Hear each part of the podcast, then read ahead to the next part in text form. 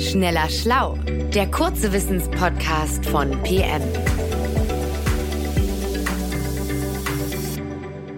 Hallo und herzlich willkommen bei Schneller Schlau. Mein Name ist Jens Schröder, ich bin Wissenschaftsjournalist und seit vielen Jahren Mitmischer bei PM und äh, ich spreche heute mit meiner Kollegin Caroline Ring über Tiere, äh, und zwar Tiere, die wie echte Wolpertinger daherkommen. Wolpertinger, das sind ja eigentlich Fabelwesen, deren Körper so wild zusammengewürfelt sein soll aus allen möglichen Tieren. Es gibt sogar im Museum König in Bonn, äh, gibt es sogar eins, das soll einen echten, ein, ein Exponat, das soll einen echten Wolpertinger darstellen. So eine Art äh, Murmeltier mit Geweih und Flügeln dran ist da in einer Vitrine. Aber okay, da, wenn man ein bisschen genauer hinschaut, dann sieht man schon, dass sich da nur irgendein Präparator künstlerisch ausgelebt hat. Aber es gibt tatsächlich Tiere, die so komplett durcheinander gewürfelt zu sein scheinen, sage ich mal. Äh, und Caroline, hallo erstmal. Erzähl doch mal von einem solchen Tier. Ja, hallo Jens. Ja, genau. Die Rede ist nämlich vom Schnabeltier. Das ist so ein merkwürdiges ja. Lebewesen. Da merkt man schon beim Namen, dass da irgendwas nicht stimmt. Weil, ich meine, klar, jedes Tier, das einen Schnabel hat, das ist natürlich ein Vogel. Also warum sollte man darauf noch extra hinweisen? Aber beim Schnabeltier geht's hinter dem Schnabel ganz anders weiter als bei jedem Vogel. Da hat es nämlich keine Federn, sondern da hat es Fell, wie ein Säugetier. Aber das Schnabeltier ist auch nicht wirklich ein Säugetier, denn wenn man dann das Schnabeltier durchleuchtet, fällt auf, dass das Skelett wiederum eher Ähnlichkeiten hat mit dem von einem Reptil. Und außerdem legt es auch noch Eier, wie Reptilien oder auch Vögel. Und seine Kinder wiederum, die säugt es dann aber mit Milch die Weibchen in Brustdrüsen produzieren. Also da geht einiges total durcheinander. Und es gibt ja diesen Spruch, ne, Gott würfelt nicht. Da kann man nur sagen, ja, der vielleicht nicht, aber die Natur schon offenbar. Ja, es klingt also wirklich total durcheinander gewürfelt. Ich muss zugeben, ich habe auch noch nie ein lebendiges Schnabeltier gesehen, nur auf, auf Videos mal. Ähm, und, und, du bist also ganz sicher, dass das jetzt nicht äh, tatsächlich das ist, was man schon seit jeher als Wolpertinger äh, bezeichnet, also ein Fabelwesen. Ja, nee, also Schnabeltiere, die gibt's schon wirklich, ja. In Europa sieht man die allerdings höchstens ausgestopft. Und das liegt daran, dass die Schnabeltiere nur in Australien vorkommen. Das ist ja mhm. sowieso der Kontinent der schrägen Tiere. Also was es da nicht alles ja. gibt. Wir erinnern uns so viele Sachen mit Beutel. Und der nächste Verwandte des Schnabeltiers übrigens, das ist dann der Schnabeligel. Also auch nochmal ein totales, nie gehört. Ja, also auch nochmal echt so ein Kapitel für sich. Auch so ein ganz merkwürdiges Tier. Also als jedenfalls damals europäische Entdecker nach Australien gekommen sind, den australischen Kontinent das erste Mal betreten haben und dann die Überreste von Schnabeltieren mit in ihre alte Heimat gebracht haben, ob das jetzt ausgestopft war oder nur Haut und Knochen. Da jedenfalls dachte man sich hier genau das Gleiche die haben wohl bei der Überfahrt zu tief in die Rumpflasche geguckt oder so und anschließend alles irgendwie zusammengetackert, was sie an Bord noch gefunden haben, ähm, um es dann halt irgendwie für so ein echtes Tier zu verkaufen. Also die ersten Entdecker dachten auch nicht wirklich, dass das ein richtiges, lebendiges Tier mal gewesen sein könnte. Also jetzt kriege ich richtig Lust, mal eins anzugucken und deswegen, ich meine, klar, sie leben nicht in Europa, äh, aber was ist mit Zoos? Kann man da vielleicht ein Schnabeltier mal live erleben? Also ja, du kannst sie in Zoos sehen, aber allerdings bis vor kurzem nicht außerhalb von Australien. Mhm. Es ist nämlich verboten, lebendige Tiere von Australien aus zu exportieren. Also es war lange Zeit verboten, aber seit 2019 gibt es einen einzigen nicht-australischen Zoo, wo man Schnabeltiere bestaunen kann, nämlich in San Diego in den USA. Also das ist leider von hier aus gesehen jetzt auch nicht gerade um die Ecke. Nee. Wenn du aber ein lebendiges Schnabeltier sehen willst, dann bleibt dir kaum was anderes übrig, als nach Australien zu reisen. Und selbst dort brauchen Zoos eine Sondergenehmigung, um Schnabeltiere zu halten, weil die Tiere sind nämlich wirklich sehr anspruchsvoll. Sie brauchen zum Beispiel extrem sauberes Wasser und das ist aber vielleicht noch die leichteste Anforderung, die sie so stellen. Außerdem fressen sie unheimlich viel und eine Schnabeltieranlage, die muss außerdem gegen elektrische Wellen gesichert sein. Was? Wieso das? Also, wieso muss sie abgeschirmt sein gegen, gegen Strom? Ja, das ist nämlich auch so ein Ding. Also die müssen halt gegen elektrische Felder, Spannungsfelder abgesichert sein, weil Schnabeltiere sind in der Lage, elektrische Signale zu registrieren, mhm. die entstehen, wenn sich ein Beutetier bewegt. Weil jeder Muskel, den du an oder entspannst, und jeder, jeder Muskel, der überhaupt mal entspannt wird von einem Lebewesen, der gibt ein ganz, ganz, ganz geringes elektrisches Signal ab. Und Schnabeltiere haben auf ihrem Schnabel 40.000 Sensoren, mit denen sie genau solche Spannungsfelder registrieren. Das mhm. ist so ihre Art, um bei Tauchgängen Beute aufzuspüren. Also Schnecken, Kaulquappen und kleine Krebse, das ist alles, was sie so jagen. Und sobald sich da irgendwas zuckt, dann merken die das. Mhm. Und wenn da also elektrische Spannungsfelder von außen noch eine Rolle spielen würden, da würden sie total irritiert werden.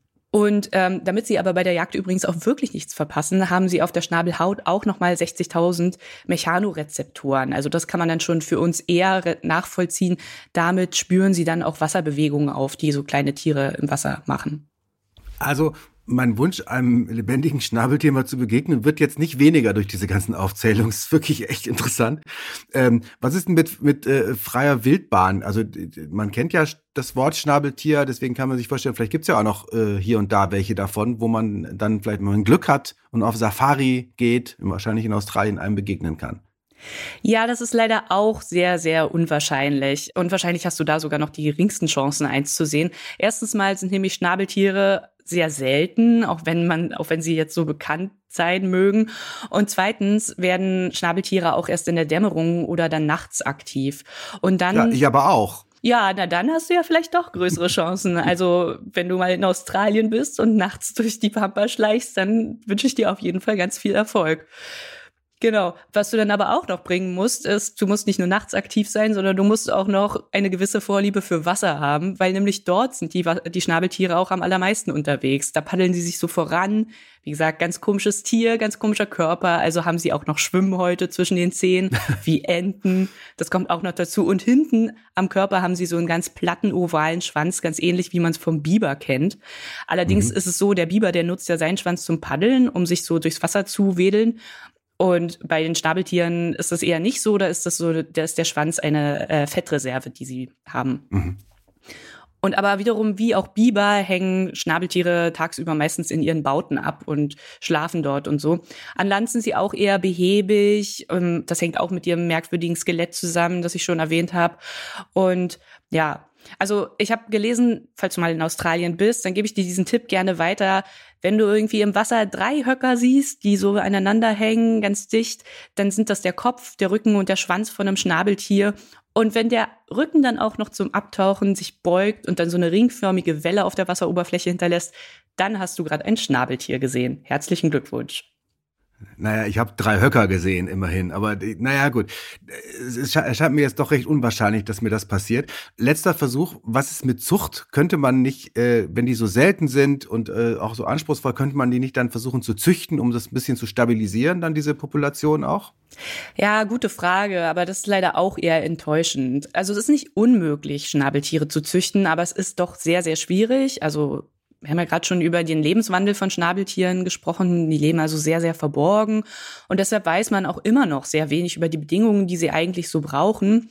Aber immerhin, seit Ende der 90er Jahre schaffen es manche australischen Zoos immerhin, Schnabeltiere in Gefangenschaft zur Paarung zu bringen, mhm. zum Eierlegen und dann sogar zur Aufzucht von Jungen. Und die Schnabeltiere, die mhm. aber auf diese Weise gezüchtet wurden, die ist immer noch sehr, sehr überschaubar übrigens. Also es sind jetzt gerade mal so 20 Tiere oder so. Oft ist es auch passiert, dass die Weibchen dann nur Eier gelegt haben, aus denen aber gar nichts weiter geschlüpft ist. Hm. Und jetzt alles entscheidende Frage, jetzt gesetzt den Fall, all diese Widernisse habe ich überwunden und ich finde ein Schnabeltier in freier Wildbahn. Es hat ja Fell. Kann ich es dann streicheln? Ja, am besten streicheln und Selfie machen und alles. Ne? Nee, sollte man ehrlicherweise eigentlich lieber nicht machen. Also ich würde es dir auf jeden Fall nicht raten. Erstens mal finden das Schnabeltiere nicht so toll, wenn sie gestreichelt werden. Also darüber gibt es jetzt keine Erhebungen, aber so ist es ganz oft bei Wildtieren. Und zweitens äh, könnten dir zumindest männliche Schnabeltiere echt zu einem großen Problem werden, weil die können sich nämlich sehr gut wehren. Die haben an ihren Hinterbeinen giftige Sporne. Also so mhm. ähm, wie so eine also ja, richtig, richtig. Wie eine Biene. Nein, nicht, nicht wie so ein Stachel, sondern, also nicht, was sie so unbedingt ausfahren, sondern das ist wirklich wie so ein Dorn. Wie so ein Dorn sieht es aus, aber es ist ein Sporn. Und der ist so etwa anderthalb Zentimeter lang. Und da sitzt eine Giftdrüse dran. Und diese Sporne, die setzen sie auch wirklich richtig ein. Normalerweise setzen sie ein, wenn sie untereinander kämpfen, aber die setzen sie auch zur Verteidigung ein. Und ich habe auch darüber Berichte gelesen, wonach das nämlich richtig, richtig, richtig schmerzhaft sein soll. Und man teils über Monate so eine ganz gesteigerte Schmerzempfindlichkeit davon trägt, die wahnsinnig unerträglich sein soll. Ich glaube, das ist es dann doch nicht wert. Okay, also muss man sich dann auch vielleicht nochmal überlegen. Nochmal kurz äh, auf den Anfang zurück. Wolpertinger, das sind ja äh, diese Fabelwesen, die aus verschiedenen zusammengesetzt sind. Wenn man jetzt das hört beim Schnabeltier, kann man da denken, gibt's sowas denn vielleicht in echt, äh, Wolpertinger? Ist das vielleicht gar nicht so fabelig?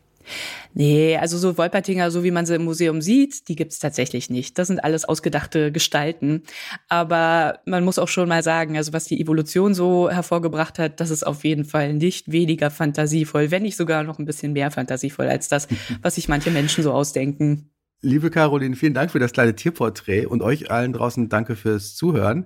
Äh, wenn ihr mehr über Schnabeltiere oder andere Tiere ohne Schnabel äh, erfahren wollt, werft gerne mal einen Blick in PM. Auf der letzten Seite im Heft gibt's die Rubrik Tierleben. Die füllt Caroline Ring immer äh, mit äh, Hinweisen über das Leben und Lassen von ungewöhnlichen, schrägen und manchmal auch ganz normalen Tieren, die aber dann auch meistens irgendwie doch eine schräge Seite haben. Also kann ich nur empfehlen.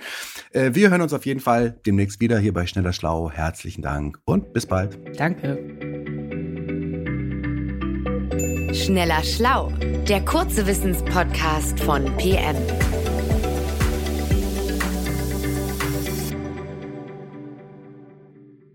Dieser Podcast ist eine Produktion der Audio Alliance.